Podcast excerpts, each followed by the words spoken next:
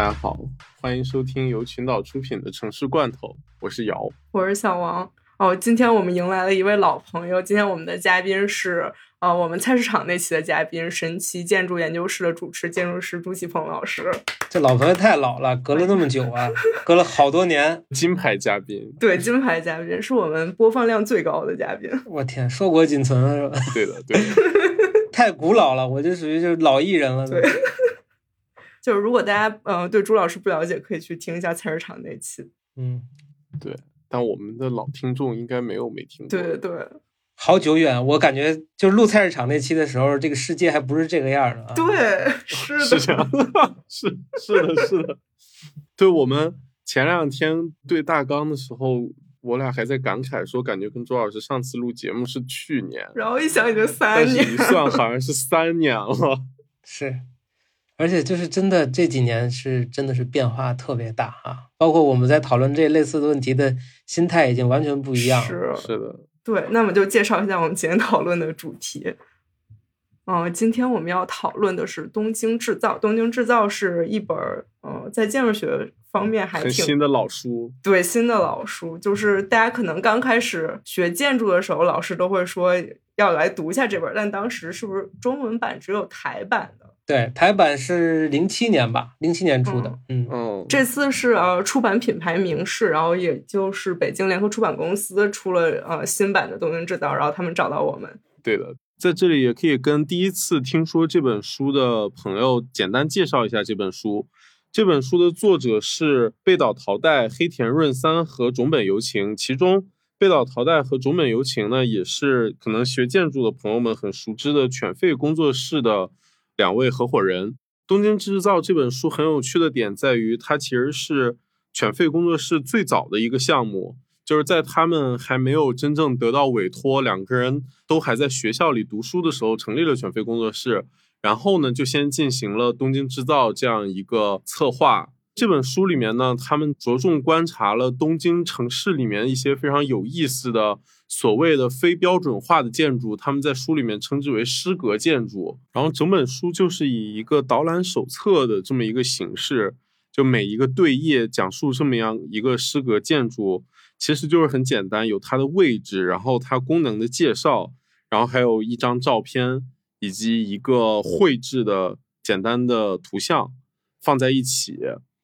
这个书其实除了在讲述这些特别神奇的诗格建筑是怎么样的违反常理、怎么样的独特之外呢，它其实主要还是在讲是什么样的城市空间、怎样的城市化机制催生出来这些非常有意思的诗格建筑。当然，除此之外呢，他们进行观察和研究的方法也很有意思，因为他们的方法非常直接的继承自金河次郎的考线学入门。和藤森照信他们所写的这个路上观察学，就是一个很直接的继承关系。然后这些呢，又能和我们现在非常时兴的 City Walk 结合在一起来看，就是也可以把东京制造看作是一本九十年代的东京 City Walk 导览手册。对，朱老师手里已经拿着了。哎，我其实觉得这一版啊，真的是比台版这个要。清朗多了，我我一直不太理解啊，但没有对台版不恭敬的意思啊。台版当然这版我就是一团黑，你知道吗？是的，不知道为什么封面这个封面是这个样的啊，一团黑。对，因为明世刚找我们的时候，我就是一个大恍惚，我在想为什么出了一本感觉一万年前就已经出了的书，然后。他们讲了，我才意识到原来这个书之前是没有简中版本的。对，所以今天就来跟大家借着这个机会聊一聊，就其实不光是聊这本书，然后也是聊一聊啊，我们怎么看建筑，然后和建筑学的一些以东京为背景，或者今天我们在看北京、上海或者全球城市建筑学的发展和我们怎么看城市的发展，然后以及因为今年 City Walk 也特别火，就是其实我们感觉这个也挺相关的，所以就是。跟大家一起聊一聊城市观察相关的一些东西。对，其实东京制造出了也应该有二十多年了，就从第一版开始啊。对，东京已经不一样是啊，东京也发生了很深刻的变化。我们一会儿可以细说啊，就是这是一本儿，已经可以说是一本古典名著了。某种程度上来讲啊，按照现在的代际变化的节奏，它已经是一本古典名著了。它里边的观点、措辞和它的很多表述方法，今天看来已经有一定的年代感了。当时我们都是当着最新锐的观点，就是都是书本上所没有提到过的角度和论述方式啊。今天我们再来看，觉得哎呀，这个昔人已成黄鹤，哎，没没有啊，波波还在，波波还在啊，波波依然是很有活力的一个事务所啊。朱老师是来爆破的，就是说经常会说错话，最近这个一定要一定要谨慎，嗯。对，这本书是最早是零一年出，然后其实是九六年他们就开始这个研究的，所以真的是还挺有年代感的。但是我觉得也很神奇，就今天看到当年新锐的一些呃观点，现在成了一个就是大家普遍接受的观点，这个感觉还是挺神奇的。呃，前一阵瑶刚刚去了东京，感觉可以从瑶去东京的感受开始谈一谈啊，其实我是第三次去东京了嘛，所以。就纯休闲，其实什么也没干，大部分时间都是在街上瞎溜达，然后跟烤喝酒，就这些事儿。其实没有什么特别吸引我的景点，感觉东京唯一适合逛的方式就是在街上闲逛。嗯，总有一些小的瞬间会让你觉得很好玩儿。但是如果你是慕名而来要去看个东京塔，要去看个天空树，然后或者你想去秋叶原，你会发现。就那样，也不要大放厥词。就我觉得，就是像东京这样的城市吧，往往是给第一次见到它的人以巨大的震撼。包括其实包欧去写这个《东京制造》，嗯，也是因为东京确实在世界城市里面都有特殊性，甚至于在日本城市里面都有一定的特殊性。包括我们读书的时候，老师就会讲，东京是一个被反复重写的城市。呃，历史上经历了特别多的那种我们叫巨灾啊，嗯，是，比如说一一场地震，关东大地震，当时是它是纯木构的城市嘛，那基本上是把江户时代的遗产一笔就抹掉了。然后后来又是东京大轰炸，包括为什么东海大地震，就是福岛那一次，东京非常紧张，因为他们有一个说法嘛，就是每七十五年东京要要被重写一次，啊，就是剧烈的这种变化。甚至于，比如说像我们说关东大地震之前，日本曾经也有在江户时期的名利大火，嗯，幕府时期突然一个莫名其妙的火就着起来，然后连片的木结构建筑，就是幕府将军，包括各地大名累世积累的财富啊、艺术品啊，包括我记得当时在日本自己记录的中国过去的名画宝物，拉了个长长的清单，那些被烧掉了。所以说，东京其实是一个。呃，在人类历史上都是一个比较特殊的例子，反复的变化，反复的巨大的重写。但是东京又是一个很特别的地儿，就是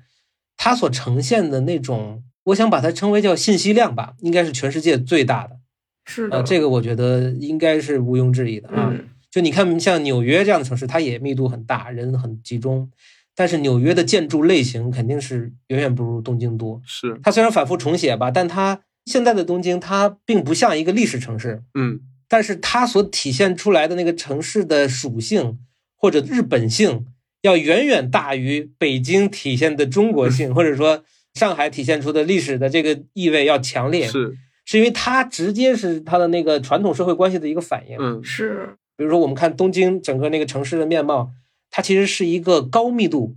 啊，极高密度。但又中容积率甚至是低容积率的一个地儿，是的，是的。它主要的那个房子都是那个壁炉嘛，一户一户建，一个一个的啊，大量的两层、三层的房子，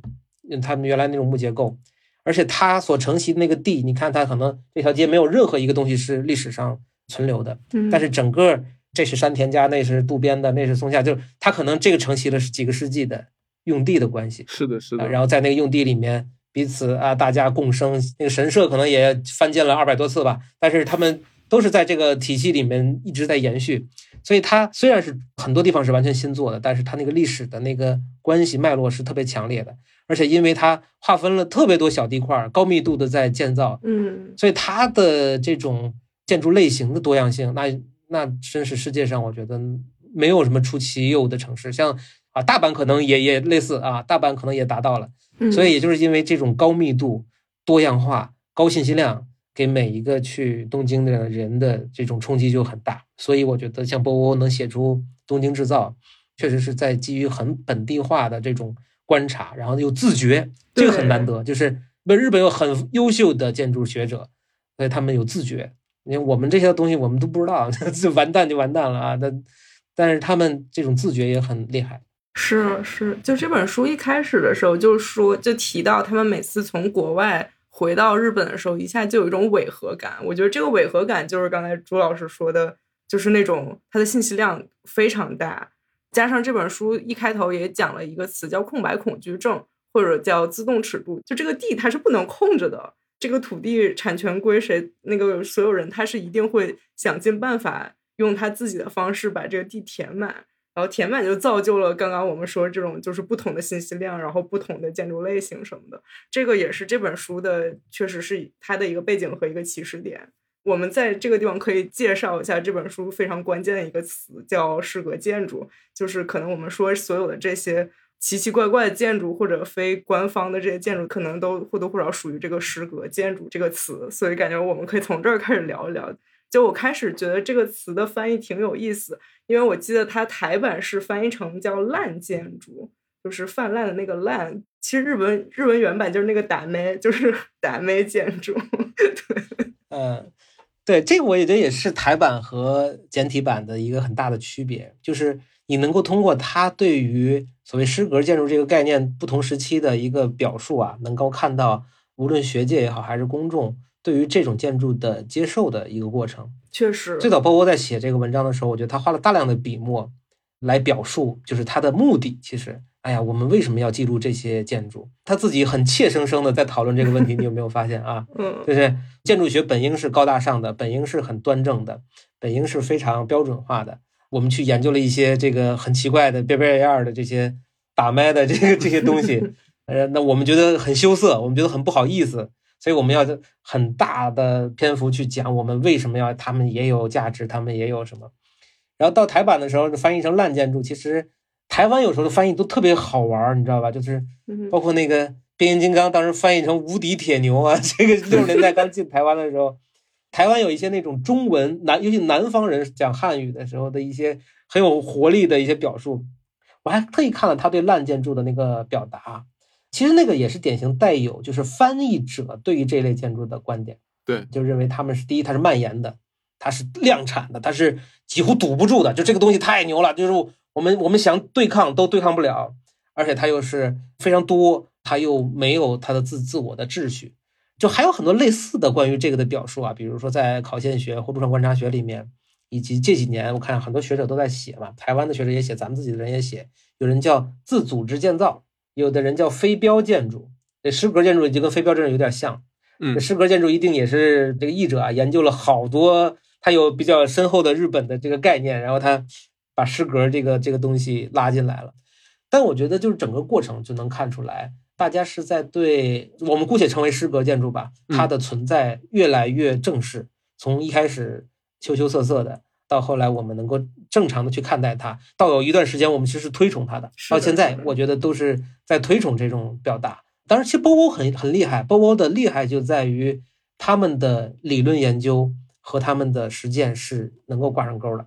虽然波波最近也也去参与一些比较大的投标啊，是吧？这个有的做法也慢慢展现出日本中型事务所的特征，但是呢，他们中期和早期的很多作品确实是基于这个。他们的研究在做工作，这个在实践类事务所里面是很难得的啊。有的事务所它的研究就是挂个名嘛，就是纸上研究，哎，就纸上研究，就这跟那是完全分开的。或者说他的研究是为了造一空词儿什么的啊。包括说新陈代谢派，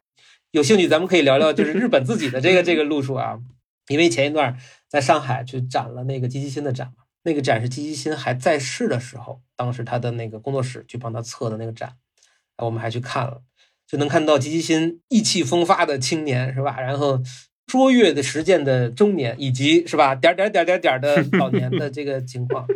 就是他有一个非常宏大的理论格局。这个格局不知道为什么就越来越越越窄越狭窄，嗯，这是另一个问题了。但我觉得挺好玩的。嗯，前一段时间我还看到一个什么评奖，就是去年的年度建筑有杭州那个，就是他们农民家里面自己搭那个。草莓大棚在山上啊，杨梅棚子啊，对对对，杨梅棚子就是那个很那个图很出圈，以至于就是真的有一个很严肃的奖，然后把这个颁给了那一对种杨梅的父子，就感觉这个事情就是在二十年前这几个作者就是如此谨慎的讨论为什么这样的建筑是有价值的，然后到现在我们已经完全接受了这个设定。嗯嗯，对，这个特别好玩，你说的这个点，就那杨梅棚子。但是我其实跟建筑师朋友去讨论过，严肃的讨论过这个问题啊。我们当时的一些结果可能是什么呢？就是杨梅棚子它自身的逻辑和它自身的价值可能是一个层面，但杨梅棚子很恰好的形成了一个图像生产，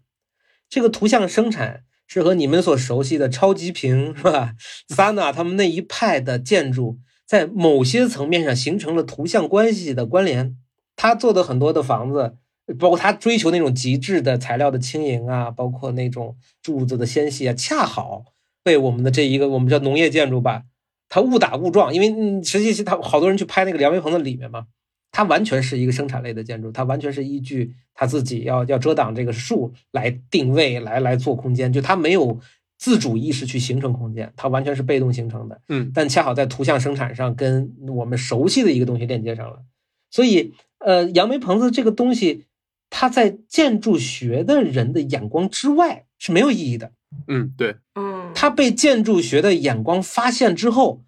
再吐回到舆论场。嗯，有一帮建筑学的人，哇，你们在这儿在诱导，就像看戏得有个领长的，你知道吧？你们这帮人就是领长的。然后旁边那观众问：“哎，这他妈哪儿好啊？”你掏出来一个，哎，这有人叫妹岛啊，有人人叫叫西泽立卫。你看，你看，哎呦，真像嘿哇，跟花了那个丹峰三万块钱盖那个房子一模一样。那它形成了一个关联，所以，呃，你说它是建筑学的一种认可，还是说一种图像在当代传播中的现象？反过来促使着羸弱的建筑学给出了一个我们顺应这个流行文化的表态，我觉得这是值得再思考的啊。当然，从科布的时代就在说嘛，建筑摄影或者说图像的建筑学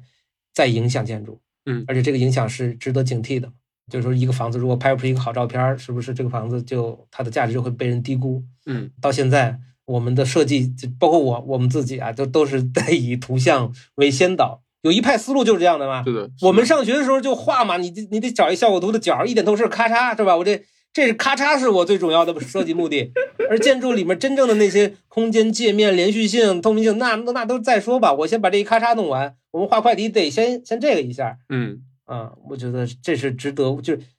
建筑真的这个物件儿是吧？那它和建筑学以及建筑从业者的行为之间，它的关系其实是我们当代，比如说我们去反思建筑学自身的存在的意义的时候的一个重要的这个切口吧。嗯，对，哎，说到这个图像跟建筑的关系，然后包括现在建筑学很大程度上就是这种媒体图像的。再生产的过程实际上是，就是它不是真正的创造新的空间，它是在生产图像。然后我就是重新读这个《东京制造》这本书里面，我就发现他们其实在开篇还特意强调了这个点，就是他们是不希望把他们的这种观察跟这种建筑图像上的联系，他们希望他们的观察是避免对这种形式上的先入为主的语言的这种判断。其实就是在回避朱老师刚才讲的那个问题，就是看起来好像把这个东西捧得很高，但实际上其实是一个挺高的姿态在消费一个无意识创造的这种感觉。就他们特别讲说，他们是拒绝审视那些折中主义的建筑，或者是这种前现代的建筑语言跟现代建筑语言杂糅的这种东西的。然后相反，他们是。其实是一个很城市的视角，就是在想把这些房子放在一个大的城市化的潮流里面来探讨他们是怎么生成的，然后他们的作用机理是什么样子的。我觉得你们很好笑，就一边批判建筑师就是这些，然后你们自己就开始开始聊一些建筑黑话。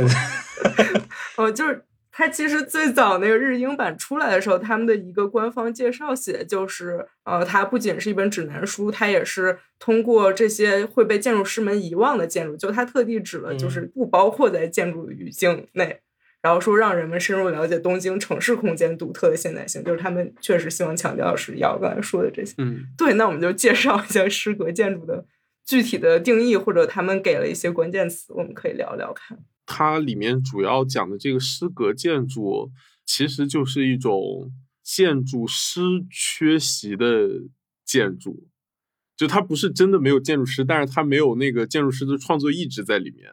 就它是一个纯粹的服务于城市化、纯粹的服务于功能的这么一个东西。然后，其实作者也提供了一个特别简单的标准，讲了三个开关，就是它 on and off，就是三个都是 on 的话，它才是一个建筑，它才是一个 architecture。然后，如果中间有一个是 off，它就是一个 building。这个 building 就是这本书里面讨论的诗格建筑。然后，这三个东西就是类型。结构和功能，我后面有点想讲的是，现在这个他提供的这个标准其实是很难再实践的，就是我们现在已经没有办法用这三个东西哪个 on 哪个 off 来定义这个东西是不是一个诗格建筑了，又或者说我们现在其实很多房子、很多建筑师们在场的东西也是诗格建筑了。故意塑造的诗格建筑。啊，对对对对对，是。对于诗格建筑它这个概念的产生啊，我觉得它其实挺早的。你比如说，呃，鲁道夫斯基做那个没有建筑师的建筑那本书好早了，六十年代吧，是吧？嗯，后现代刚一涌现，然后现代主义示威的那个阶段里面，大家都慌了，大家有一种理论焦虑。呃，所谓传统经典建筑学那帮人啊，就是所有东西都要规整、轴线、秩序。他慌了，发现什么呢？就是他发现。真正的建筑是很有限的，嗯，身边都是 building，是吧？都是 b 路。对，那我们不可能一个人或者说一个小群体把这个世界所有的 building 全干完。你的建筑的很多的概念理论是不可能适配于这个全球这么多人要塑造的建筑空间里面的。哦，那他开始给自己找辙了。第一个就是说，又回到那个创作的原点。啊，我看看这土人怎么干的，我们看看没有建筑师的建筑怎么样。后来一看，哇，这太伟大了，比我们认为的经典的，比如雅典卫城、坦比埃多，这都不行，这都不行了。这些束缚了我们的思想，我们要去找新的东西。包括日本那个时期，你看六十年代兴起的新陈代谢派，嗯，他也是在做这个想法，就是说这一类诗格建筑形成的日本都市的群造型，这一堆乱七八糟的东西，它就形成了一个一个形式。这个形式是由内在机制构成的，而不是由单个个体意志塑造的。九龙城寨不是一个人画出来的，嗯，九龙城寨是一大堆人生活堆出来的。这个东西一下子把他们震撼了。当然，之前像袁广思他们也也也在提类似的东西啊，但是都没有包欧这么清晰。我还记得他们在那个书里还写了一下，就是他们为什么最后要出一本类似城市导览手册的这样的概念，在这之前的。建筑的这种书籍，你看最早走向新建筑是吧？那就跟共产党宣言差不多了，那那就是全是主张，全是观点，一身刺儿。这个我也看不惯，那个我也看不惯，你们都都都是那什么？你听我的吧，观点在前，他不太去说现象，或者说他们也不关注现象。对这个现现象对我都是舒服，我要给你新的东西。再到后面呢，就开始总结性的，就是哎，我有一个什么概念，我告诉你啊。你得这样干，就是这个建筑如果不展示历史元素，那你是被人排斥的。你这个东西是冰冷的，你就是纯机器，这玩意儿打没？这不对。嗯。但是你看，包欧他们一上来就开始警惕这个概念，不预设一个一个一个立论，或者我们不尝试得出结论，好或者不好，我们呈现呃现象。第二呢，我们用一个导览手册，没头没尾，中间起承转合，最后结尾来个升华，是吧？没有。因为我们觉得东京就是这样在不断的变化、更新、循环的过程，那么这个导览手册会无限的抹掉案例，然后再加入新的案例。对，已经过了大师巨匠的时代，我们都悄悄的小组讨论。我觉得到现在就这一个体系都没有一个有一个系统表述，这就是这样这样这样没有了。说城市化风景，我就描述这个，我都不说好或不好。当街消失了是好吗？还是不好？嗯，不知道。那我就告诉你，这事儿消失了。这个就真是考现学了，或者说真是，呃，所谓东京制造这一类的现象，最后给你的一个启发了，就是让你不断的去审视这个现象，嗯，然后接受这个现象，加入这个现象，是吧？成为这个现象，嗯，对。其实朱老师刚才说那个，我感觉简单总结一下，就是其实建筑师角色的变化，建筑师从一个很古典的一个神，就上帝化身一样，要规划一切，然后要。就是在我们这个学科发端的时候，好像是想做把现代性真正的带给每一个人，就把它带进每一个人的日常生活。然后等到东京制造和以后，就变成了建筑师变成一个观察者，就变成一个越来越中性的角色。然后那个巨大的理想，然后就坍塌掉。对，这也是我们当代建筑学的现状 对啊。对，我们为统治阶级当奴仆而不得的年代。对，对，然后说回到《东京制造》这本书里面讲的对诗格建筑的标准，然后就我刚才又快速的翻了一下书，我一离开那个案例就觉得好像很难讲，但是看一眼那个案例又觉得很清晰，就是它是三个开关嘛，就有一个例子就是那个一条高架桥，然后高架桥下面它盖了一个一个巨长的线性的超市，对它的归类就是说它的类型是 off 的，然后它的结构是 on 的，然后它的功能是是 off 的。类型其实很好理解，就它不是一个超市该长的样子，就它不是一个类型学里面说一个市场一个购物的地方应该有的样子。然后功能它也是 off 的，因为它它下面购物，然后上面是一个城市基础设施，是完全混乱的。但是呢，就是因为它是一个基础设施，它的结构是是一致的，它是一个连续的结构，然后它所以结构上的，它就是这样子来分。就从这儿再说开的话，再来讲一讲我们今天生活里面有像上海、像北京有没有一些诗格建筑，然后以书里的标准。这些例子的这个样貌来想的话，感觉好像没有这么奇妙的东西。但是后来又想了想，感觉现在我们就是很流行的这种 TOD 的开发模式，包括我们就是生活里面每个周末都要去的这种商场，放在这本书里面，感觉好像都是成立的。特别我们现在这个购物中心跟二十年前购物中心已经完全不一样了，就可能他们在写这本书的时候也很难想象。在十几年之后，中国会出现这样子的商场，顶楼可以让小孩练马术，然后中间还可以练高尔夫，然后底下是那种幼教，然后负一楼还可以猫猫狗狗，然后这个猫猫狗狗甚至是就是单纯用来招待客人的。如果这样子的东西不是诗格建筑，那那什么东西能算呢？我觉得这是另一个话题，就是当代中国的这种 shopping mall 的异化。对，它跟日本，我觉得是一个。相悖的城市发展方式，它是另一种打妹，对对，另一种打妹。最开始，你比如说刚进入中国的这些购物中心啊，你看那时候还是捷德进来，凯里森这些在美国、在东南亚那有很好的实践的这种购物中心进来。那时候我还记得就要讲，哎，哑铃型是吧？哑铃型这边一个端头是个百货商场，这边一个端头一个超超大超市，上面是一个影城啊什么的。我们我们那阵儿上班的时候都要去研究这个。包括动线怎么走，后来开始往里面加花，就是哎呀，多加几个中庭吧，啊，中间中庭呢可以遛小孩儿，是吧？或者做一些路演啊，做一些这个就已经跟传统的，其实日本也有好多这种类似的，就比如他塑造很多大的公共空间啊，户外看台，这在北京就不行，那不行，那么多户外的肯定不成，冬天就四个月用不了，嗯，然后春天刮沙子，然后夏天怎么，反正就都罩起来。就是中国会呈现一个什么问题？就是我们的城市在快速的变化，我们的城市的变化就是什么都是叫正规化。就像你刚才说那三个键都开，嗯，功能清晰，这个就得长这样。法院大楼都长一模一样的啊，立面有微调，政府大楼都长差不多。对，包括甚至于你看学校，学校以南方某某院是吧？某些先生做的这个大学为为标准，都长差不多。然后功能呢就就很明确。一个功能配一个空间，嗯，基本杜绝弹性。哎呀，你这让我弹性使用，我怎么弹性啊？我就这边是一个展厅，这边是一个多功能厅，多功能厅就干一个开会，就实际上就是变成这样，都很明确。在我们的这样的情况下呢，我们原有的城市里那些所谓又有一个新概念叫暧昧空间了。其实之前也有很多人提过啊，就是模棱两可的区域，就包括我们本来自身的诗格建筑，其实。北京和上海原先是有大量的诗格建筑的，嗯，尤其是经济快速发展啊，社会高速发展的时候，比如说北京的从零八年奥运会那个阶段，一直到一五年左右那段时间就快速发展。就之前咱们讲过那个红文观，它就是个典型的诗歌建筑啊，本来是个庙，然后后来里面加了工厂的车间，那厂车间又被什么艺术家呀、菜市场啊、什么什么这个高端会所啊、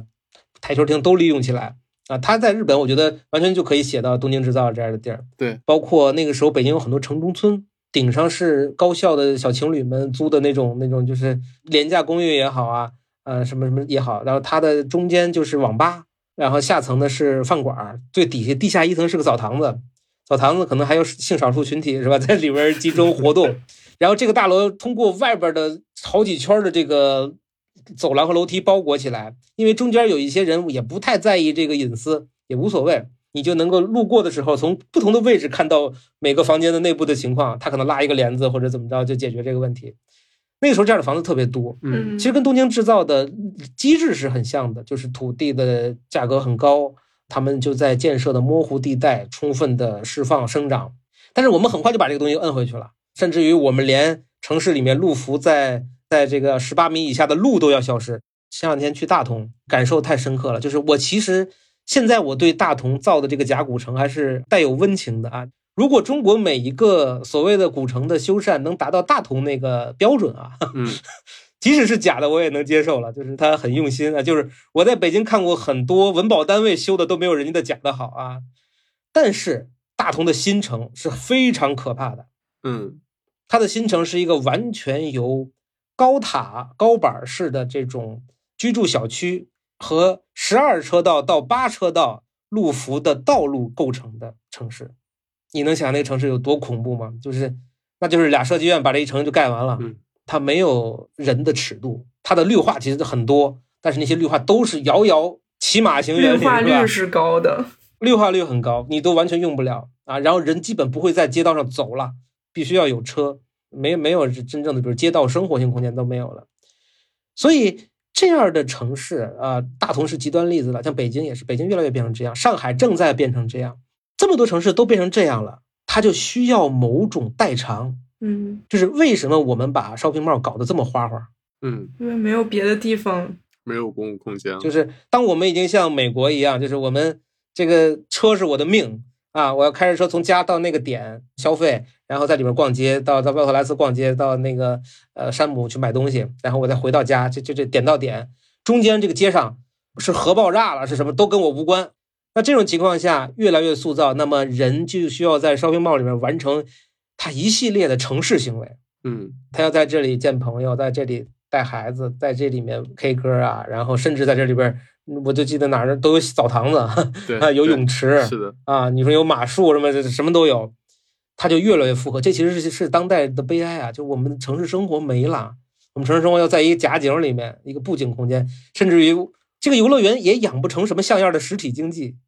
啊。北京这边就是大量的 shopping mall 零售基本上不太容易。对对，就是也萧条了，基本都是饭馆和一些网红网红店，呃，然后剩下的大量空间，北京特别有意思，是什么剧本杀、鬼嗯屋，包括团建，现在也也都公司也都不好干，也没团了，咱不知道最最后怎怎么怎么来做，就是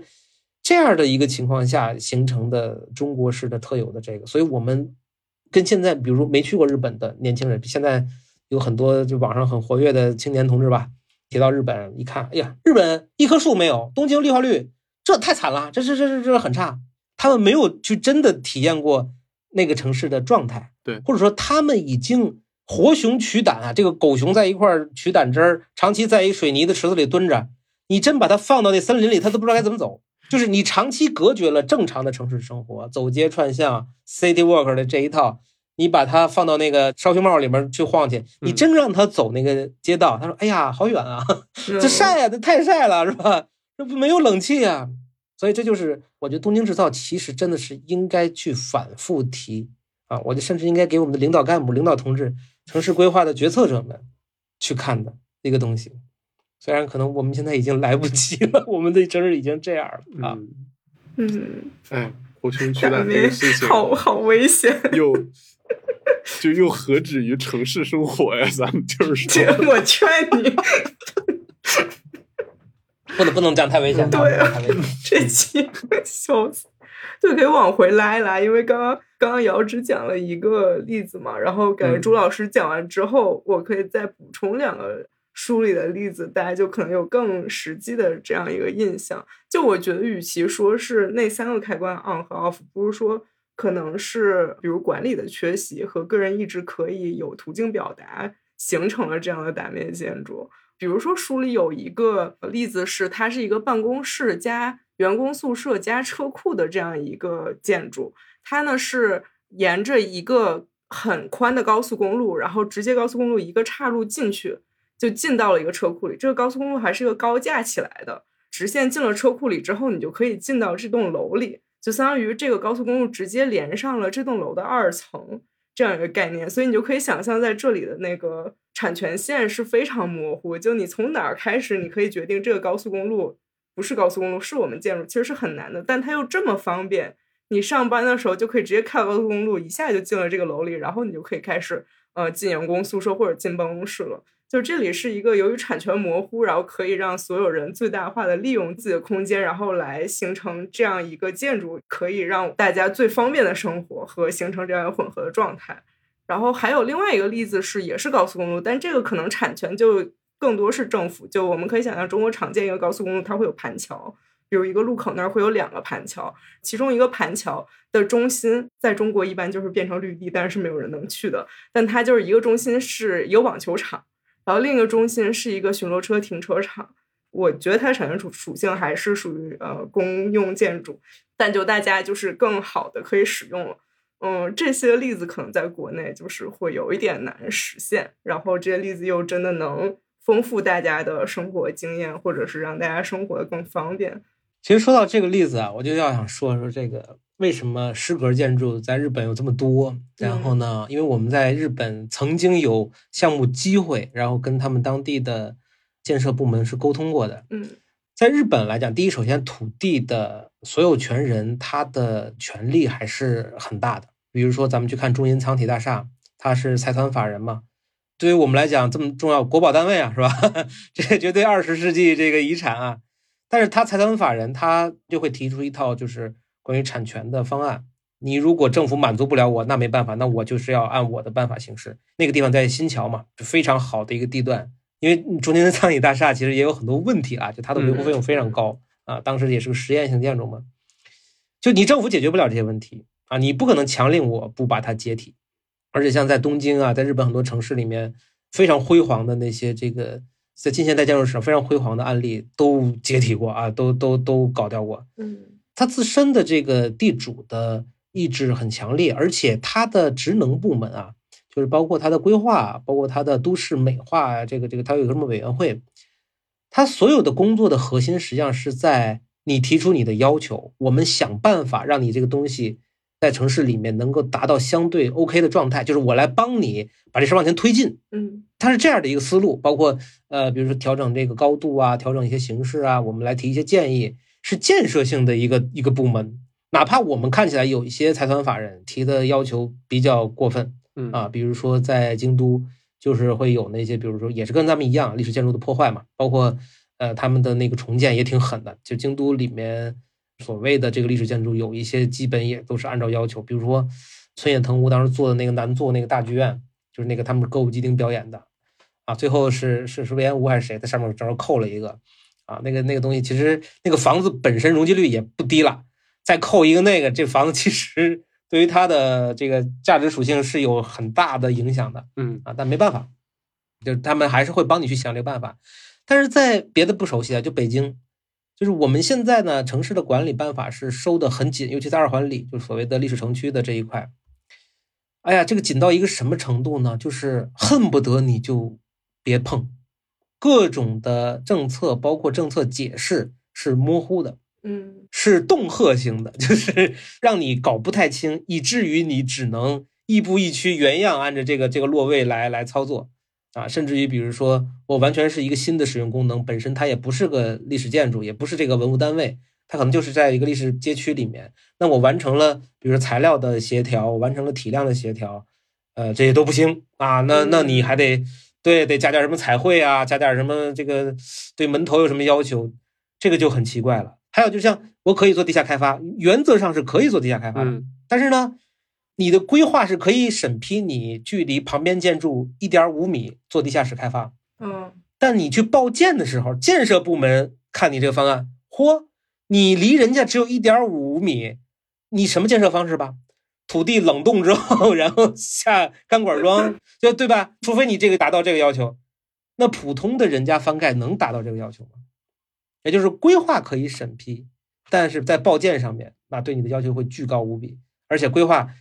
三四百平米的一个四合院的改建，甚至于更小的一个改建，那要求是甲级设计院这这个级别大级别的这个这个资质那个资质，其实是是堵上了你对于它有我且不说创造性了，就建筑师的诉求咱们扔在一边上，就他单纯对空间的诉求，或者说我自主的一些合理诉求，是会被这个机制塑造到不敢冒头。就很多买了四合院的业主，最后说：“哎呀，算了，这个太麻烦了，我就原样盖一个吧。”或者是什么，我先原样简单的就按你说的盖，盖完之后，我最后我审批通过，我把这东西一拆，想怎么盖怎么盖，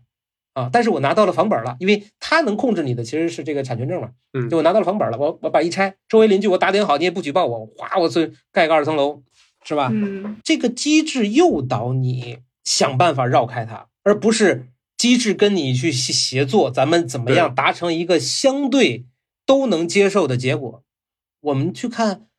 在日本的大量的秘鲁就一户建的实践，在国内是不可能实现的。我且不说他那些就是高宽啊，这不消防的问题，就他这个东西往这儿一放，人家不批，不可能没戏。对他都是没见过的，都是他对他来讲是有挑战的。他不会去面对这个挑战，他的方式可能就是封闭。对，就像包括刚才还提到那个，高架桥，哦，对，高架桥，对你这个让我想到一个什么呀？北京有一个地儿叫国贸嘛，国贸是一个地价非常高昂的地方，而且这个地方有好几个大的购物中心，然后又有那几个高档写字楼。但是呢，国贸的中心实际上是国贸桥，它是一个那个长安街和三环的那个交叉口嘛。为了盘桥巨大无比啊，那那几个就是所谓在盘桥之间那个细地。我记得一席曾经有一个演讲，是个英国人，是个美国人，他大概咱们这个专业的，也不是个规划专业的，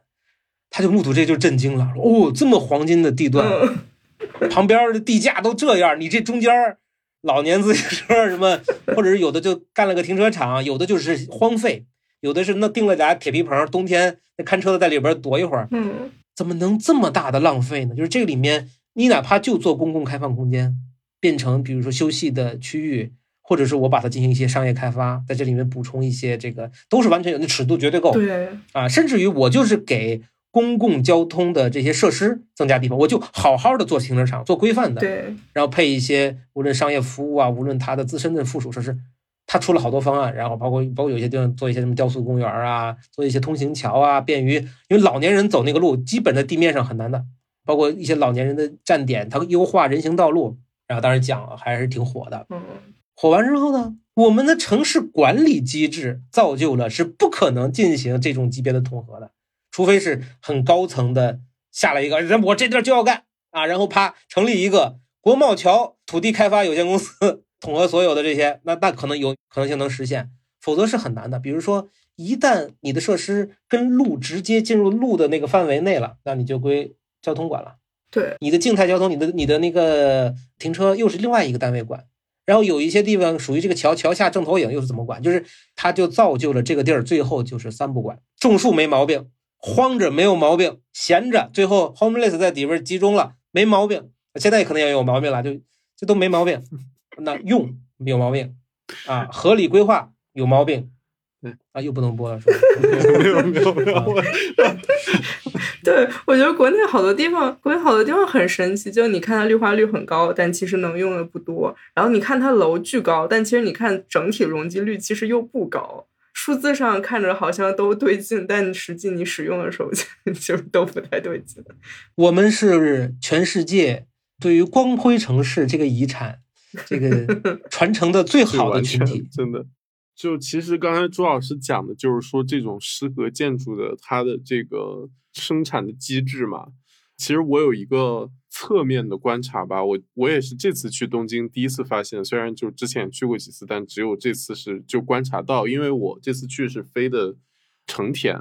然后成田离市区蛮远的嘛，就你要坐轻轨过去，然后你在轻轨上就经过了好多小的城市，然后一些郊区，我非常惊讶的发现，好像日本的城郊跟美国看起来没有什么区别。我到东京跟朋友一起吃饭喝酒，还在聊这个事情，我们就说，发现东京的城郊好像跟美国的这个郊区啊，它就像换了一套皮肤一样。嗯就是那个大停车场还是那个停车场，然后边上的小房子还是那个小房子，中间那个大超市还是那个超市，只不过就是把把美式肌肉车换成了日本 K car，然后就是那个英文的大标换成日本那种小番儿，就其他都一样。然后反而是城市景观有很大的差别。就我们老讲什么千城一面，千城一面，我到日本反过来，我发现好像就是其实它的特点是在城市里的，郊区化的地方嗯，是都一样的。话说回来，就是像刚才小王讲那两个高架桥的那个，就我又感觉它其实它的产生就是类似这种基础设施的空间，在接近城市或者在城市里的时候，那个需求跟它那个土地紧张的这个压力，就它它会有一个张力，对它有一个张力在那里，然后就会长出这么一个东西。国内现在这个越来越少，就是就我们把这根儿掐了。就是你想什么想就别想了，就这样的。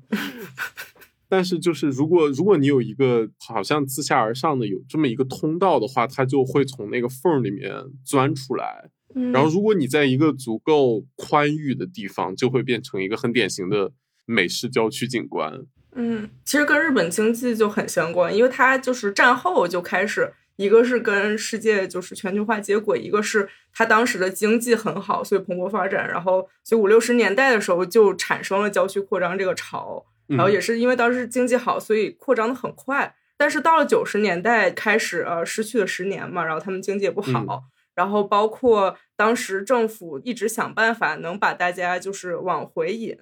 呃，因为这本书是零一年，然后零二年的时候，其实日本中央政府就通过了一个城市复兴特别措施法。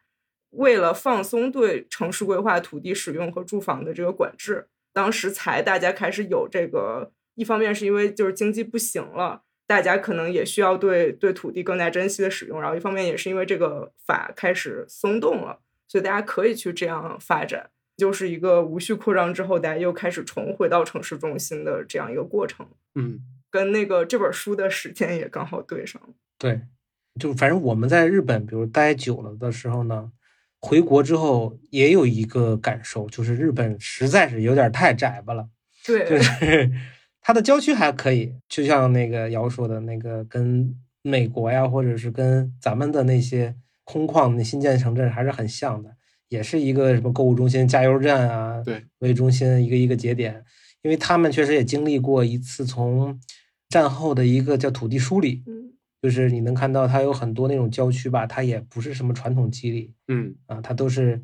排排坐的，就只不过咱们的排排坐呢是那个就太生硬了，大板楼，他们的呢会相对的有点雷德伯恩体系啊，那那那个那个意思啊，但是他们会比雷德伯恩体系那种缩很多，嗯，就美国可能前院后院够他们排六七家了，就就这一户，然后他们的建筑类型呢也其实会有点局限，比如说他们会有一些。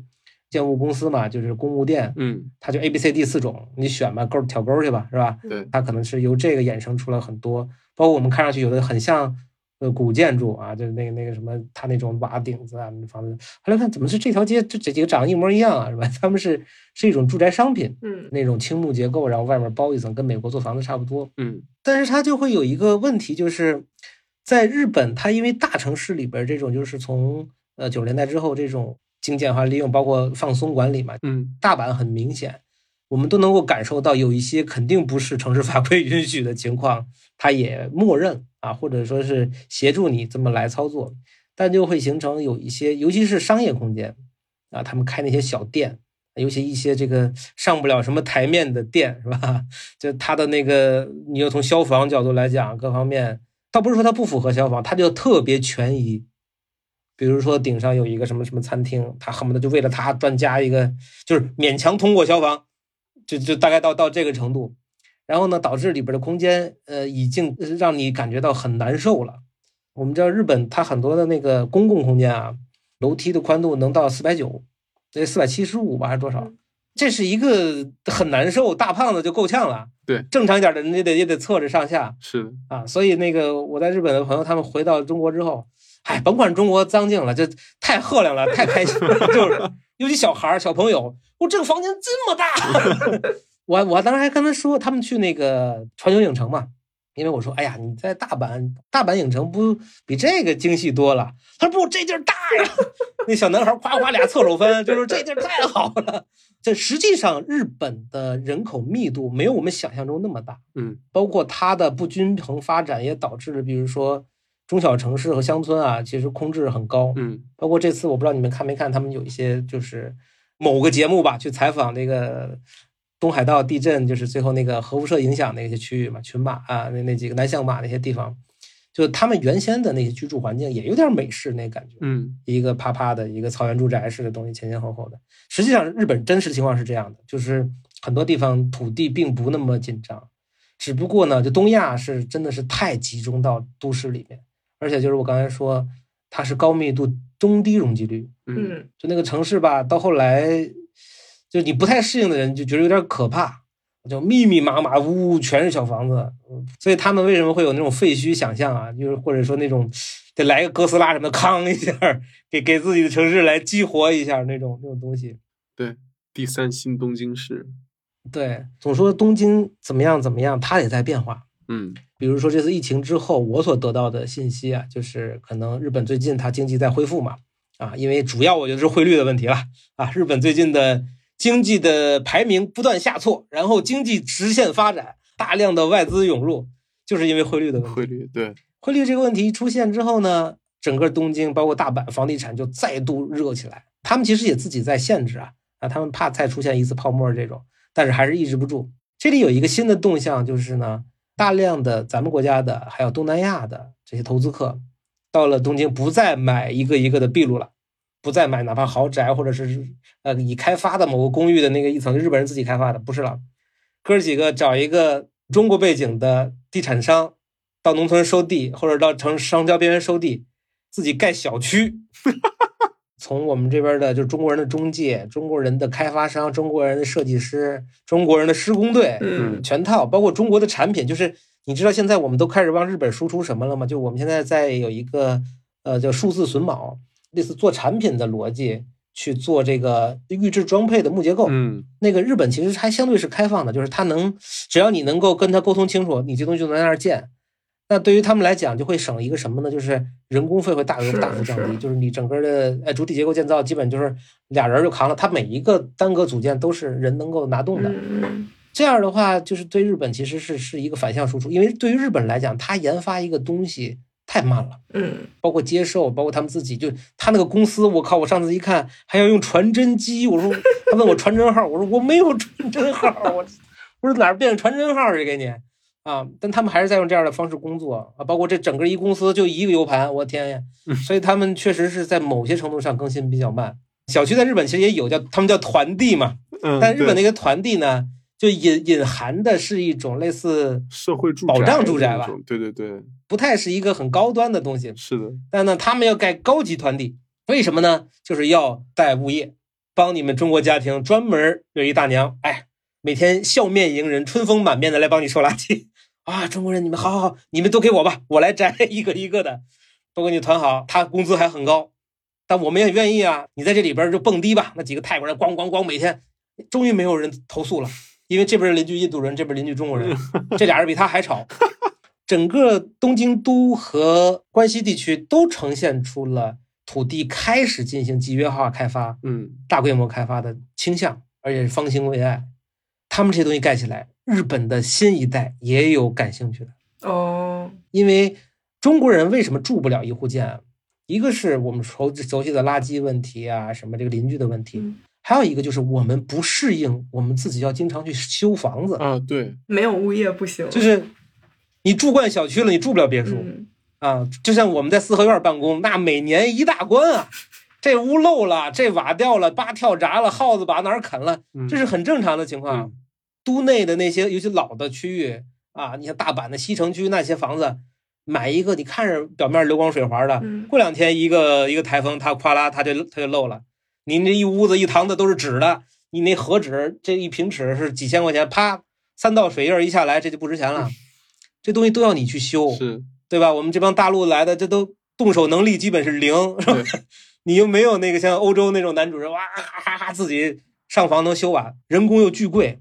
住不起。所以一开始说都内活跃着好几波这个安徽啊、江苏的这个施工队，啊巨挣钱无比，就是在咱们小圈子里面晃。嗯日本的年轻人也不再有昭和男儿那那那那种劲头了，就是什么都大男人我都我扛，主妇天天在家哇带四个孩子，最后把老公一杀，是吧？这个这这个时代也也过去了，大家都各自追求，都昼颜了，对吧？都都是 open relationship，就就就玩吧，对吧？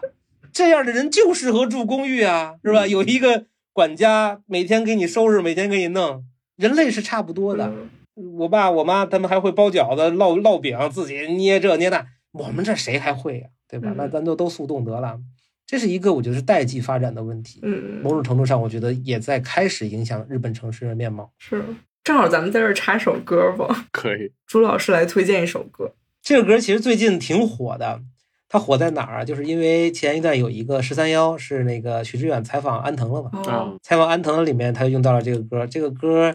呃，可以说是日本在美国唯一到现在可能都是唯一一首上到了类似金曲榜的第一名的日文歌曲。哦，这个年代很早了，是大概六十年代啊。这个人叫坂本九，他叫昭和歌谣这个序列里面是一个宗师级的人物了。这死的也很传奇，他最后死于一个空难，四十三岁。哦他一生留下很多歌曲，最有名的应该就是这一首啊，在美国登上了金曲榜的第一位。呃，他有很多翻译，我觉得，呃，有一个翻译我就很喜欢，叫“一直向上”啊，嗯还有一种翻译叫叫“昂首向前走”。其实他的创作年代大概是在就是六十年代嘛，就是日本战后开始复兴的那个阶段，你能感受到日本当时那种社会情绪，就是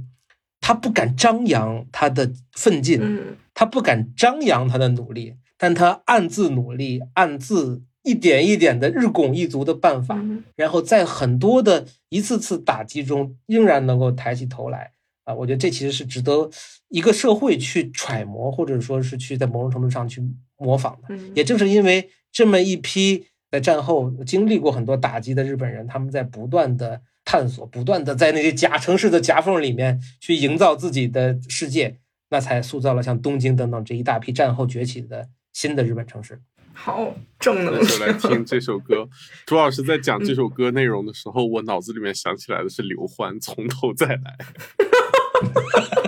哎，有点这个意思啊，其实是有点这个意思。哎，只不过你看版本九这个歌，它就特别有一种日本的日本性，嗯就是悄悄的。小确幸，就他们躲在那个角落里。哎呀，我要加油了！我今天过得还不错，我明天还会更好的。中国人啊，刘欢得这样是吧？得站在那个那个立交桥顶上唱啊！然后这是两个民族危险不一样。立交桥，咱现在是不行上了呀不。行哎呀，天，爷呀，天爷呀，天爷呀，天爷！这个现在都是都是坑啊！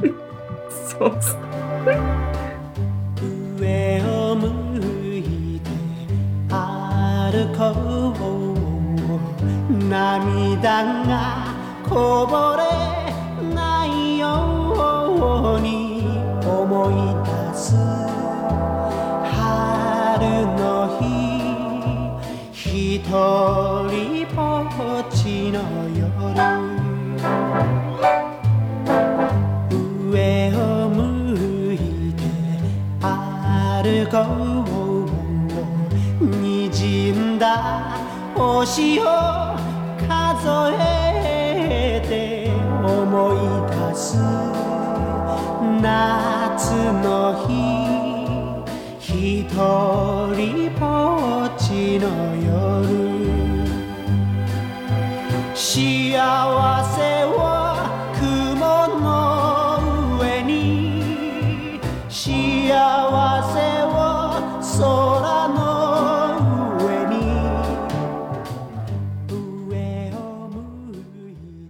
OK，感觉可以聊一聊国内的事儿，比如说，嗯、我们在东京制造的这个框架里，我们可以想一想北京制造或者上海制造。上海制造也也是一本书嘛。就虽然我们刚刚说好像今天这些建筑少了，但是就对我们来说还是有希望，或者还是有一些东西是在的。然后感觉可以再聊聊看这些。嗯，就像刚才咱们一开始说的，自组织建造或者叫做非标建造，呃，在起码在我觉得一五年啊那段时间，是大家呃认可的。嗯。啊。你看那时候从那个何志森当时有一个呃讲座，就是讲那个那个尿壶的那个事儿嘛，嗯。其实就是在考虑城市的精细化的设计，包括对于城市多样化群体的关注。嗯。啊，那个其实就是开始在启动这个层面的表述，就是学界和实际的城市的建设实际上是两个方向，但大家其实是有一些共识的，只不过我可能能做到不能做到的而已。包括你看，其实嗯所长当时做的那个那个奶奶庙啊那一嗯系列的研究，他你说他叫新的民俗建筑也好，新的地域性也好，其实我觉得它更大的背后实际上是对于民间的，或者说叫也是我们中国适格建筑的一种正面观察。啊，当然一开始可能所长会有一些就是取笑型的这个这个，就是，但是我觉得我跟所长聊，他是真喜欢这些东西，他觉得那个东西背后的机制是这个时代难得的是存续的，而且它是有中国性的。包括那个，就前段你们也说那个施丽芬嘛，嗯，嗯，对，对，因为我们会有一天去以这样的方式观察当代遗产。就当你我都头发花白的时代，我们会有这么一个过程去总结这些的。我们现在经常会说，哎呀，这个明朝怎么样，宋朝怎么样，到了清朝不行了，民国这这更惨，然后到了现在，哎，甭说了。但是你会有这样一个阶段，就开始重新去审视这个东西，就冷静下来，嗯当你冷静下来，真的把它放到一个大的历史逻辑里面，就是历史逻辑是抛开，比如说个案的呃美丑，所谓善恶真善美，就是他们自己波波提的那个观点嘛，我们放弃真善美的这个束缚，重新去观察它。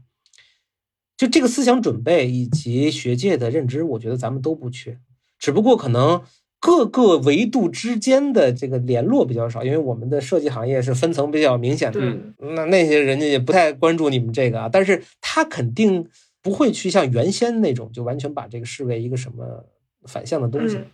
其实从一个流行趋势就能看到，之前有一个叫什么文和友嘛，嗯它也是一种代偿。我们这个年代的人，就是八十年代、九十年代成长起来的人，对于自己童年、幼年经历的一个回溯，通过一个电影布景式的 场景，对。啊，那那里面表现的一般都是诗歌建筑啊，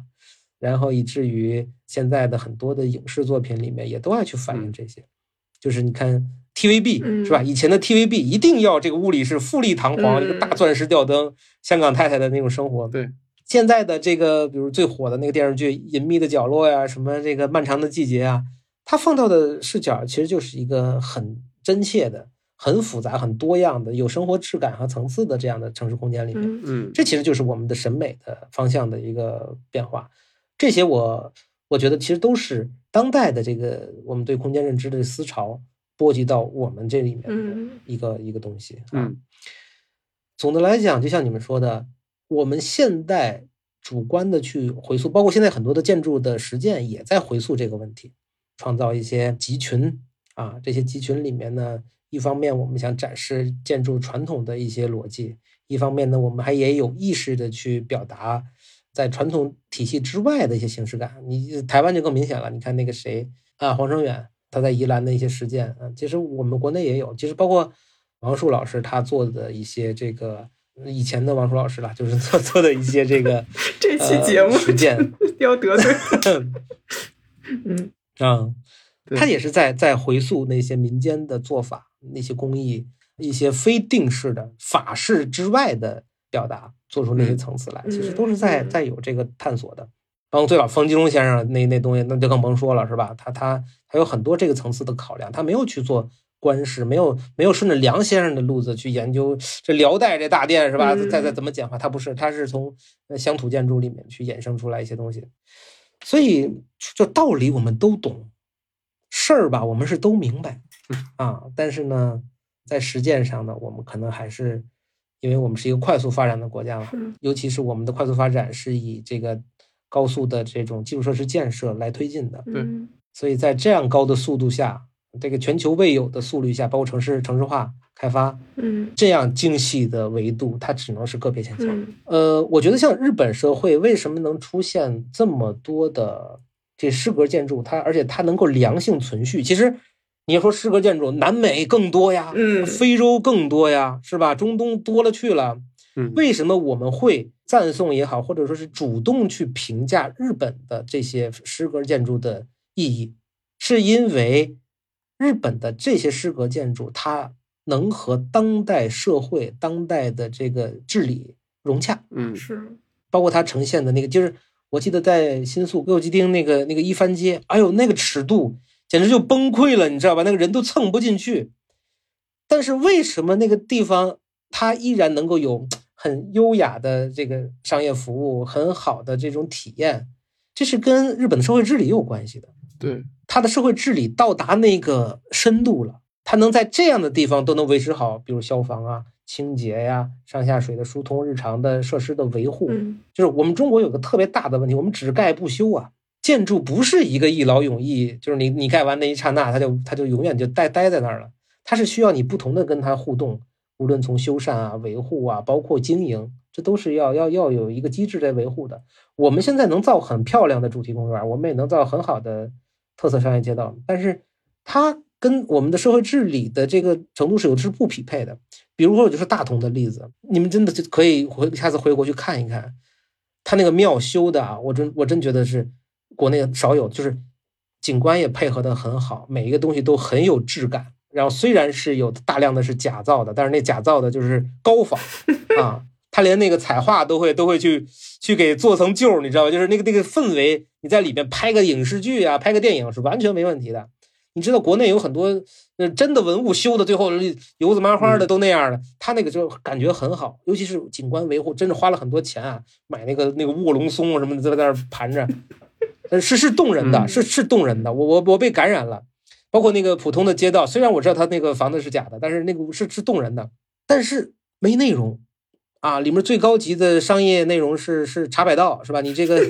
支撑不起来这事儿啊，是，很难持续。嗯所以说，呃，诗格建筑能在日本被关注，我觉得是跟它整个这个建筑之外的部分紧密相连的是啊、的，无论从社会的反馈，无论从它对于建筑的这种长期互动，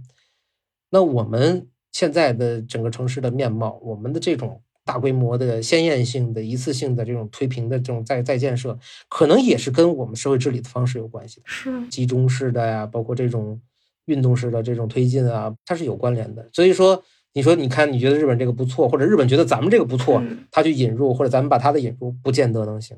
年轻的时候，我们总是哎呀，吸收各国的经验教训，吸收各国先进制度，是吧？跑到瑞士去咔，一个一个抄，一个一个节点描回来、踏回来，告国内告根本不会做，就是对现在真的会会会去思考这个问题了。就首先，现代化不是一个单一形式，包括优秀的人居环境也一定不是单一的嗯形式，很可能最后都是完全不同。就人越老越相信地理决定论嘛，有一些天然的东西在塑造，包括有时候你去看中国古代的一些东西啊，我觉得跟咱们现在也有点像，嗯，也是那种就是国家的这种对于土地的整合是一个很强势的东西。对，然后呢，很多的城市也是一个先验性建设，只不过它的生产能力比较弱，它那个先验性建设呢，呃，你看起来没有那么突兀，有那种方形的城墙，就我们那时候都是方形的，矩形的这个这个路网。那，你看美国也是嘛，美国也是，它也是先验性的，快速的要安置这些移民，它就要把地数出来嘛，是吧？对，他建立街区，他没法给这叫什么龙王庙街，那个叫关老爷街，不，他不可能，他嗯他就只能是一二三四五六七。尤其到中西部，我就看那个那个那个城镇，我也觉得很无聊啊。就是杰克森号是是吧？就那个那个黄石底下那个，那我觉得这城镇也没意思呀。但它是符合那个那个那个语境下，那个那个历史它自然的脉络，确实是不一样的东西。对，我觉得刚刚朱老师聊这些，就也很有意思。一点是在呃二零二零年，犬吠工作室又重新策划了一个也叫东京制造的一个展，然后是在纽约的那个 Japan Society 叫啥日本协会展出。其实他们这个就是，我觉得他们也是观察到了日本或者说全球的变化现象吧。然后他们这个展主要就是展出了很多啊、呃从六十年代然后到今天的呃一些主要的建筑。就可以看到他们的思路已经不一样了，就不再是一些就诗格建筑或者什么。然后他们想讲的这个叙事也是说，他们是上一届东京奥运会那一代的人，嗯然后他们从上一届东京奥运会开始就意识到了城市的就是极大发展以及奥运会相关推动的这样一些建设，然后到了这一次就是东京又开始办奥运会，然后他们看到了城市的，尤其是城市建造逻辑的一个翻天覆地的变化，然后他们想要来展现这些，然后想让大家看一下 城市发展现在的一个逻辑，就是背后的一个面貌，想让大家看到的，就是它展的其实不是建筑本身，而是背后的这些东西，所以也挺有意思的。然后感觉跟全球的发展也挺同步的。朱老师又聊了很多建筑师现在的一些回归方面的实践，但是我觉得还有很重要的一点是，现在有很多小的实践团体，就他们不一定是建筑师，或者他们也许曾经是建筑教育背景，或是城市设计背景，然后他们开始做一些社区介入的这种，尤其像上海，其实有好多组织，我觉得这也是一个挺挺有意义的一件事儿吧。然后，反正我是从这个里面可以看到一些挺动人的东西，尤其我自己也加了几个这样组织的群，然后看到他们做很重要一件事，就是他们是和本地居民互动。我觉得可能长久以来，建筑师回溯或是去找根儿的这个过程是建筑师自己完成的，所以我觉得可能有一个断层，就是我们跟决策者有断层，但其实也是我们没有能。和真正的用户真正联系起来，或者让用户能看到城市对他们的影响，或者他们怎样能影响城市，所以我觉得这些也还是一个挺值得期待的事儿。然后包括最近就今年游戏 City Walk 大火，我觉得也挺 就是挺怪，就是为什么会突然嗯火了？但我觉得也是就说明了很多东西吧，就可能大家也开始觉得无聊了，就开始觉得不满足于大的呃购物中心了，就是。也意识到我们的城市有很多有意思的东西，也开始自主实践路上观察学了。对，就是国内 City Walk 大火，其实就是刚才朱老师说的那个代偿的问题。就其实我们之前在讲别的节目的时候也聊过类似的，就是说现在大家这么依赖商场，然后大家把巨鹿路、安福路变得。景观化变成一个网红聚集地，就其实不是消费者的错，是大家真的没有东西没了，没有街道能消费了，然后你不得不就把这仅剩的这些地方就它就慢慢代偿，然后它就变成了一个怪异的景观。是，如果要说不一样的话，就是代偿的关系让我们这个 City Walk 跟东京制造继承过来的路上观察学的这个东西，它还不太一样。就东京制造他们。他们是从路上观察学这支儿过来的，然后去观察这些房子，跟我们现在流行的这个 city walk 好像是有点反过来的。我们是想，我们的 city walk 好像是想找那些日常生活里面就是藏着的非日常的东西，但他们其实恰恰是反过来，就是日常生活里面更深层次的东西。确实，就我们现在 city walk 是要去。上海比较流行的就是去，还是找景点。哎，对，去梧桐区听民国故事，你知道吧？就它，它跟当下的城市化其实没有没有特别大的关联。确实，这刚才瑶说的很对了，就是说现在的这 City Walk 呢，包括尤其上海这个是，我最早去安福路那时候还是读书的时候，什么近现代建筑调研啊，是吧？就那时候可能相对零几年那个那个安福路啊和和武康路。没人啊，那地方哪有什么人出出进进的啊？里边住的都高门显宦，有海外关系的，就那种。就那个时代里面，我记得有咖啡店，但是喝咖啡的人很少，而且老头子在喝，年轻人不太懂行，年轻人都星巴克去了啊。呃，那是他那个城市本底的情况，他现在变成这样了，我估计都是周围居民始料未及，从未想到 历史上最热闹的武康路的状态。那那次赶上个什么周末去，我的天啊，我都。只能站在车行道上了，街上都是人啊。它就是一种，就因为我是个外地人嘛，我每次去上海，是人们对于上海的这种，你说旅游也好，或者对上海的认知的纵深化。嗯，原先的上去上海的游客都是外滩嘛，嗯，然后陆家嘴啊，然后沿着南京路就走到人民广场，然后到城隍庙，也不知道是什么，然后他的上海之旅就结束了。嗯，没有人往那个梧桐区去走的，那个什么巨鹿路，没有人知道的。巨鹿路那都是上海人本地人啊，去医院才 去那边啊。去上海的人太多了，上海的旅行变成一个更泛化的文化行为啊。就北京也是一样的，我都很奇怪，现在有一个行为叫做在北京那个街上拍钟楼嘛，拍鼓楼，鼓楼在那立着六百多年了，就是 原来的游客到北京市里就故宫北海颐和园、烤鸭店、天安门广场，然后就走了。鼓楼一直在这儿啊，为什么不来呢？就是它没有到这个纵深。嗯，包括现在你看小红书挺有意思的，它其实就是在不断的生产新的地点。嗯，哎，这个秘境没有人来过，介绍几个小众景点，介绍几个从没有人来过的啊。我特别害怕这个东西，小众就是我好不容易有一地儿觉得好吃的，啪变成网红店，完蛋，我连队都排不上。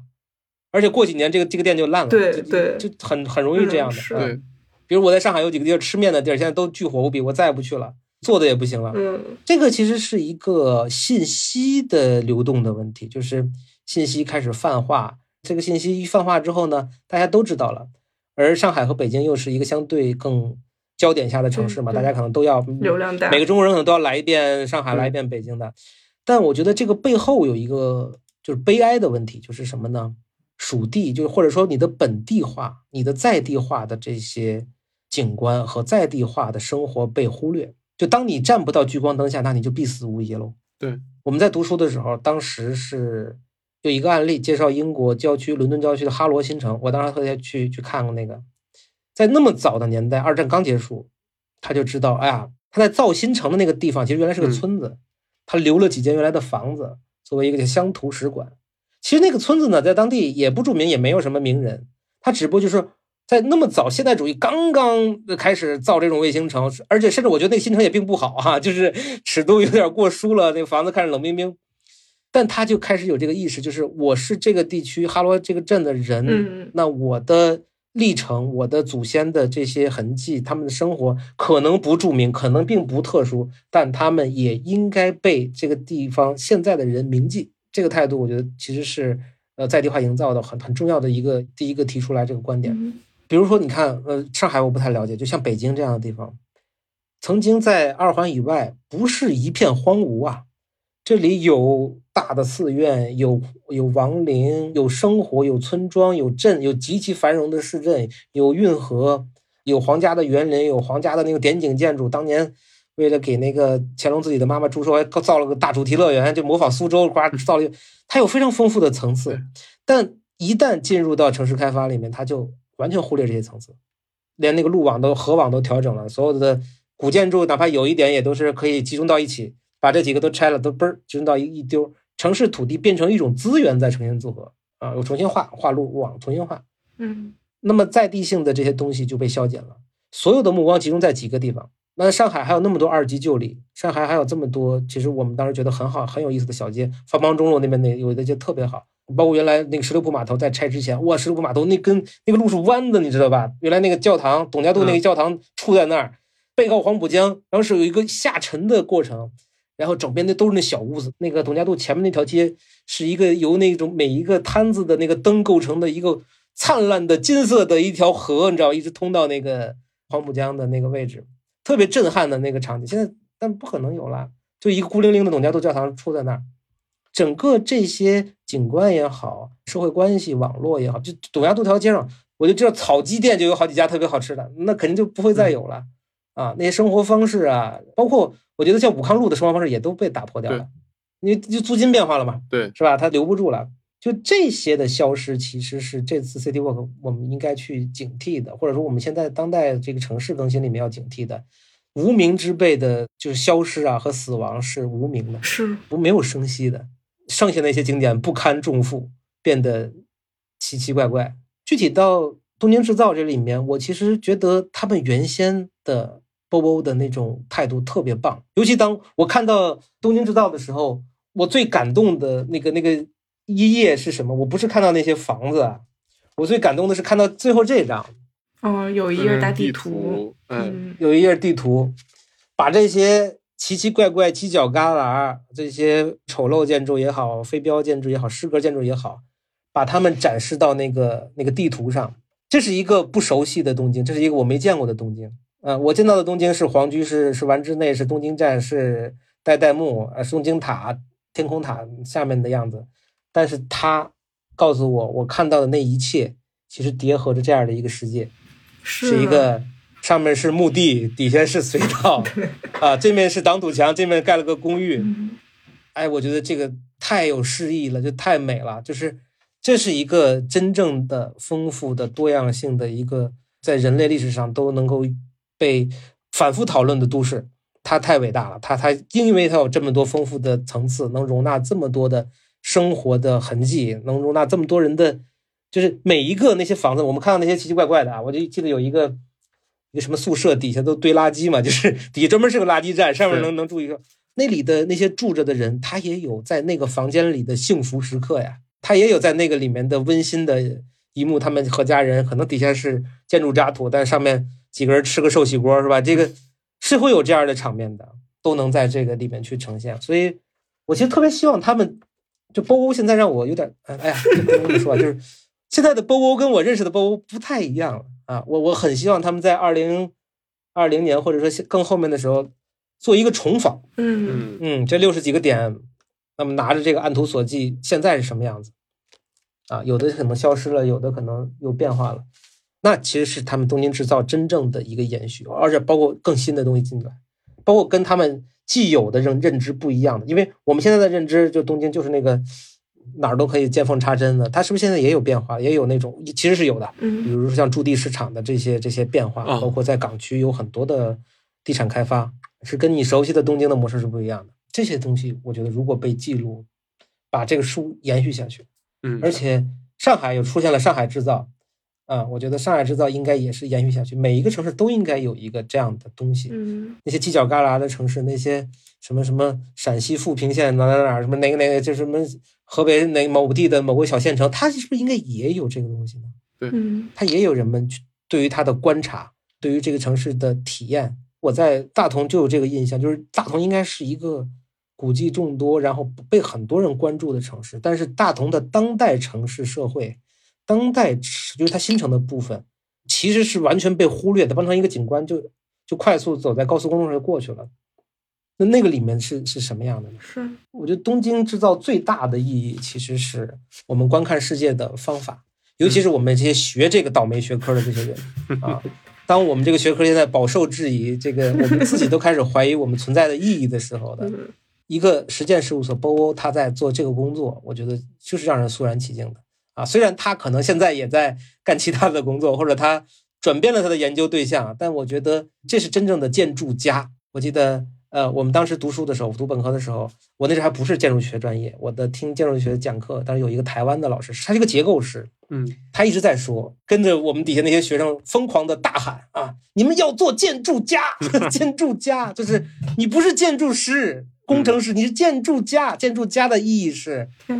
你在带着思考的，背负着一个一个脉络、一个文化的体系的前提下去做你身边的这些事，去去去观看这个世界。哎呀，牛逼！我觉得这个这个老师是嗯很厉害，很厉害啊。太好了。哦，我觉得刚刚朱老师聊那个地图，我觉得确实就是特别令人感动。因为如果就是我们理解地图，它的发源是一种就自上而下，就是它是属于征服者的，或者侵略者或者统治者的地图。就按理说，这样一张地图是一张不配存在的地图，但这本书或者呃建筑家们让这个地图成为可能。然后我觉得这也确实是这本书给不光是建筑师，也是就是所有人的很重要的意义。就这本书就很像朱老师刚才说那位教授一样，就是在猛敲每一个人，就说你醒醒，你来看一看，有这样的建筑，然后。呃，我觉得就是特别有意义。就是为什么我们今天来录这期节目，也是就是希望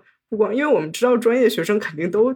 或多或少读过这本书，或者起码知道，但是我们就希望可以给所有人一个这样的视角，就是可能大家觉得 City Walk 很潮，或者是大家开始关注城市，但是就是用这本书敲一敲大家，就是其实我们可以换另一种视角来来观看城市。其实我们可以从肤浅的建筑里、诗歌建筑里，就是读到很多时代背景或者就是普通人的故事和一种真正的生活。这个是特别可贵，而且是特别需要我们抓住的。对，而且就我突然发现，好像这本书看起来是在讲一个很小很简单的题，因为它它整整本书阅读的部分可能就占这本小书的十分之一都不到。对对，然后就几页，但是好像每一个点展开又能就是讲好久好久，就是其实它是一本关于整个城市化进程的一本书，就它不光是这些诗格建筑，就是这个诗格建筑的背后是就是一整个东京的这个城市，然后包括它后面的历史这些东西。然后嗯刚才朱老师讲上海的时候，就是说消失的无名之辈嘛。然后我是想说，我们现在的这种这种 city walk 是不是，其实，在我们日常生活里面，就是好多这种感觉怀旧的东西消失了，但是有很多新的无名之辈是在冒出来的。就比如说像我们身边的这种外卖的网络，然后包括物流的网络，甚至就是小区门口的那个蜂巢柜，呃，东京制造里面也有提过，就是他们两千年的时候就在讲东京这个城市，因为这个物流的东西产生了很多新的基础设施，然后也讲了便利店这个东西是怎么摆脱场所，然后它是一个一个就可以插进这个城市各个角落里面去，然后作为一个就是一个完整的模块，好像就在哪儿都可以正常的运行。甚至像他还讲了像这种自动售货机，就是东京的一户建，他们两个要互相避让红线，中间会出现一条只有猫猫能钻进去、人过不去的缝，然后这个地方呢就会被堵上一个卖饮料的机器，这样子的事情，我感觉就是可能一些很具体的形式，然后特别有意思的结构，在我们现在生活里消失了，但是这这些有意思的。就不太起眼的怪东西还是到处都有的，然后这种变化也是可能世界上其他很大部分地方都还没有经历过的事情。我感觉这个也是其实是可以观察的，就是呃，我们刚才讲 City Walk 的那个事情，就你不是在追求一种非日常的景观，你是在寻找日常生活里面的一些好玩的东西。嗯呃，原来我会认为啊，城市的。前进是有方向的，嗯啊，或者说我们会有理想城市的这个最终的目标啊，什么样的城市是美好的？但是呢，现在我越来越觉得，嗯，每个地区可能都会有自己的配合自己的社会形态以及自己的文化的一个传统，或者说它这个文化传统不是一个历史性的，它其实是我们的文化惯性的这么一种产出。我觉得他说那点特别好，就是像快递柜啊。就比如网约车这个事儿，就塑造了车站建筑的当代的这个变化嘛。对对，这些东西我们现在司空见惯，可能它有一天会变成一种特殊的遗产，然后我们的呃老年可能会为此垂泪，是吧？这这这是也是有可能的啊啊！对，怀旧就是这样的，代际的嘛，它必然会变化。但是我觉得现代性在它一开始的时候，现代性会认为自己是固定的，就现代性带有历史的观点。嗯，对，就他觉得我们现代也是这样的，他其实被自己蒙蔽了。就像雪铁龙体系啊，或者说密斯啊、科布他们当年那些，当他们又变成了历史形式，特别有意思。就是你看现在有很多的呃，这个这个新的建筑师的一些实践啊，你会发现他他在回溯一些现代主义初期的经典，比如露丝啊，比如说康啊的一些形式。就你发现他也变成了机仿了，嗯，他也变成跟十九世纪末那些仿了一个埃及、仿一个巴洛克这这这个路数是一样的了。对。所以，其实是我们还真的要时刻跳出我们的这种生命经验的局限啊，去在一个真正的流动的历史中去观看这个问题，尤其是像城市这么复杂的东西。所以，就像嗯，对于东京制造也是这样的，就是它一定是一个依附在这个城市历史中的一只眼睛，这个眼睛看到了那一时那一刻它的一个面貌。那么波欧给了我们这个眼睛的独特角度，这个独特的角度呢是在之前所没有的。然后此后我们能够顺着这个角度去观察东京，然后去观察其他的城市。我觉得这实际上是这一系列的作品，它能够不断的被呃重译，哪怕汉译本它也不断的在被重译，不断的在被讨论的一个价值。哪怕它中间所有的案例都消失了，它也依然是有意义去讨论的。所以说我最后一首歌来了，我最后一首歌的推荐就是怎么样来一个能够一直盘旋在东京上空的眼睛呢？那么我就推荐这首啊，又有很有时代感、初音未来的这个，你们应该可能都知道啊啊，东京幽灵也幽灵东京啊，这首歌我觉得其实是特别适合我们当把这一系列讨论完毕之后，我们带着对于东京。以及带着对于我们自己城市的一个期许，我们去面对一个并不确定的一个变幻莫测的未来的这样的一个态度吧。好，好，哦，对对对，忘了说抽书，就是嗯，那就大家自由发挥在任任意平台，就是大家写一个自己认为的诗歌建筑，然后我们会从中抽几个听众送出这本呃新版的《东京制造》。好的，这本书确实不错，说实话，说实话，确实不错，确实不错。好的，就从封面来讲，我就觉得拿分了，棒棒棒。好，谢谢大家收听，然后也谢谢朱老师，朱老师将近半年没有更新之后，太开心了，找来我们就是票房金牌号召力最强的嘉宾，给我们重启了一下。我的天啊！好的，哎，我非常喜欢参加你们的节目啊！你们就是太少找我了，以后多找，以后以后多找，以后多找，对对，虽然说的都是不能播的啊。